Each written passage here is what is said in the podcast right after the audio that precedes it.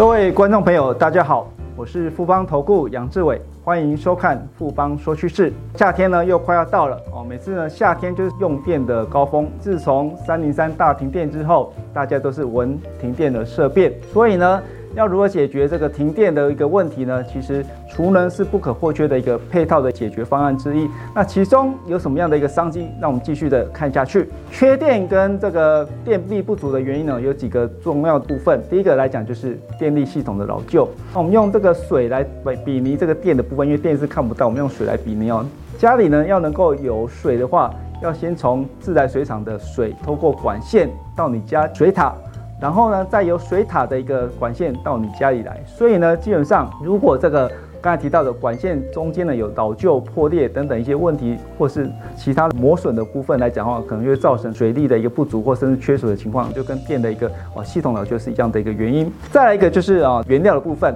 我们知道火力发电的一个原料就是燃煤跟天然气，就是说如果呢一个发电厂它今年预备了一百亿的一个预算要去买原料的部分。可是呢，这个原料今年突然涨了一倍之多，你准备的预算就只能买到一半的一个原料，那这样你能发的电力就只有原先预期的一半，那这样当然就会造成哦供电的一个缺口。再来就是说，整个碳综合的议题。标榜全世界要使用绿电，可是毕竟呢，目前来看的话，全世界大概有三成的一个发电是靠火力发电，所以呢，绿电没有办法完全补足这个火力发电原先的一个产能跟它的一个哦发电的一个能力的情况底下，啊，自然来讲就会有发电的一个缺口产生。再来一个就是哦，储备的一个容量的不足。台电哦，大概在哦二十年前哦，台湾的一个储备电量大概都有超过两成左右。那实际上到了近十年来，大概每次都不到一成左右。那主要原因就是说，第一个，过去十年哦，政府是鼓励哦台商资金回流。那资金回流情况底下哦，这个建厂哦发电的需求就大幅的一个增加。这个需求增加，你发电要跟得上。可是呢，刚好核四没有办法产生电力的情况底下呢，造成供电就不足。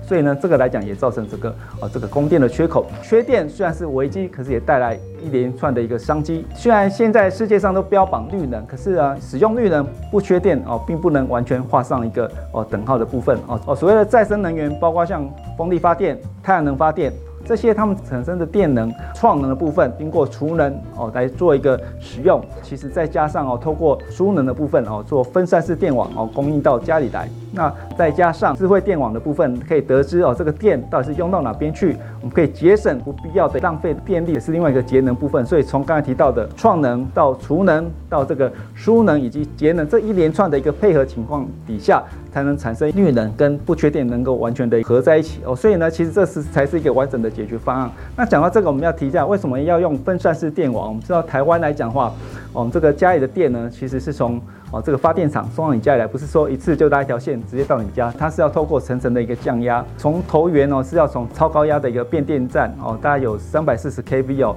先降压降到大概一百六十一 kV，再来降到六十九 kV，再降到十一到二十二 kV。最后到你家降到这一段呢，是剩下一百一十伏特、两百二十伏特，或者是工业用的哦，三百八十伏特。那我们台湾来讲，大概呢过去是以南电北送为主，就好像透过国道到所谓的省道。到县道到乡道，这好像货物一层一层的哦运送，以后到你家里来。那实际上来讲，整个超高压的一个变电站大概有三十座左右，其中最关键的就是像北部的一个龙潭的部分啊，中部的一个中寮，还有哦南部的一个龙崎的部分啊。尤其龙龙崎呢来讲，支应哦这个台南跟高雄地区的一个发电的部分。过去十年，整个台南的南科的公司越来越多，它的发电需求越来越成长。加上说未来呢，整个台积电要在高雄设厂，那台南加高雄整个发电的一个需求会大幅的增加。的情况底下，如果能由南部的发电厂就近透过南部的一个区域的一个电网来做一个发电的动作，比较有效率的一个方式。所以呢，台电目前也在规划整个分散式的一个电网的一个模式哦。储能到底它主要功用是什么？我们打一个比方哦，武侠小说里面的这个大侠郭靖哦，他在这个修习全真教内功之前，那功夫是比较平凡无奇的。可是呢，他自从修习内功很有功力大进。那其实大家记得吗？全真教的马玉道长哦，在传习这个郭靖内功的时候，他的口诀是什么？天之道。损有余而补不足。那事实上来讲，储能就是天之道啊。它在这个电力比较便宜的时候呢，它去做一个充电的动作，这个来讲就是损有余。那在电力呢比较贵的时候呢，去做一个充电的动作，这就是补不足。所以储能到底就是损有余而补不足。储能呢，也就是呢这个削峰填谷来去做一个调频调压的动作，而且能够提高整个电能品质。所以在电网端来讲，它是可以降低整个备用机组的一个这个需求；在对用户端来讲，它是可以呃节省电费，所以等于是一举两讲得的一个效果。全球在储能市场有多少呢？我们看到在二零二一年，大概预计是二十四点九吉瓦左右。那预计这个数字到了二零二五年会来到了三百六十一点六吉瓦哦，四年时间哦，增长了大概有十三点五倍之多哦。换言之，它平均的。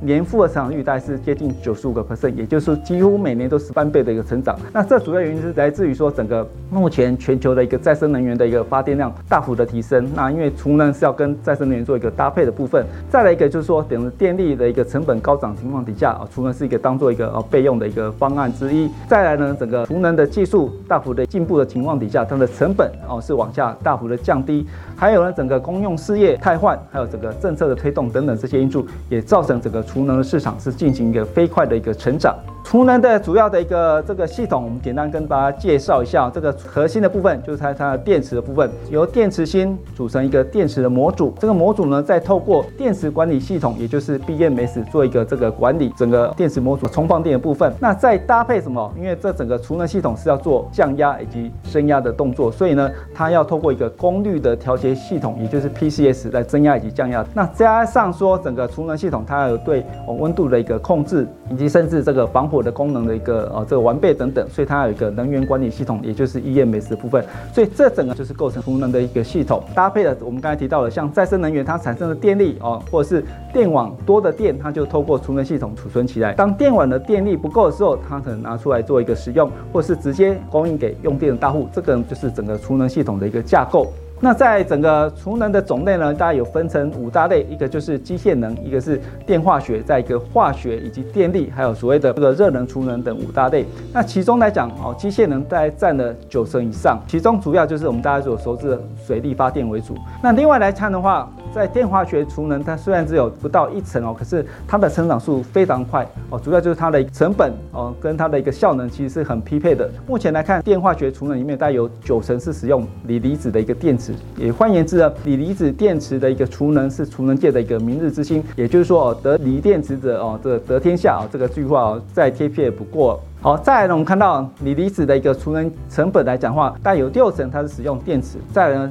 两层是使用刚才提到的功率调节系统，还有一层是能源的一个控制系统，那还有五趴呢是使用电池的管理系统。所以整个里面最重要还是跟电池相关的这里面占的成本的比重是最为高的。电池里面呢来讲，它又有分几个主要的材料，包括正极材料、负极材料、电解液，还有隔离膜部分，这个组成上游的一个原物料部分。再加上刚才提到的整个储能的系统的中游部分，还有下游的应用，就包括像发电端或像电网端以及用户端。这整个来讲就是储能的一个完整供应链的一个角色哦。那台湾的一个上市柜的一个储能公司呢，大概我们帮大家整理了这些哦，它看起来哎，好像档数不是很多，因为呢，目前来讲上市柜的储能大家族哦，实际上还有很多成员，它还处在未上市柜的一个阶段，所以相信呢，过一段时间，这个储能的这个大家族成员会越来越多，呃，甚至呢，以后也有机会出现我们台湾的下一个护国神山啊，这是我们大家所期待的一个事情。好，观看富邦说趋势，掌握投资大小事，欢迎大家按赞、点阅、开启小铃铛，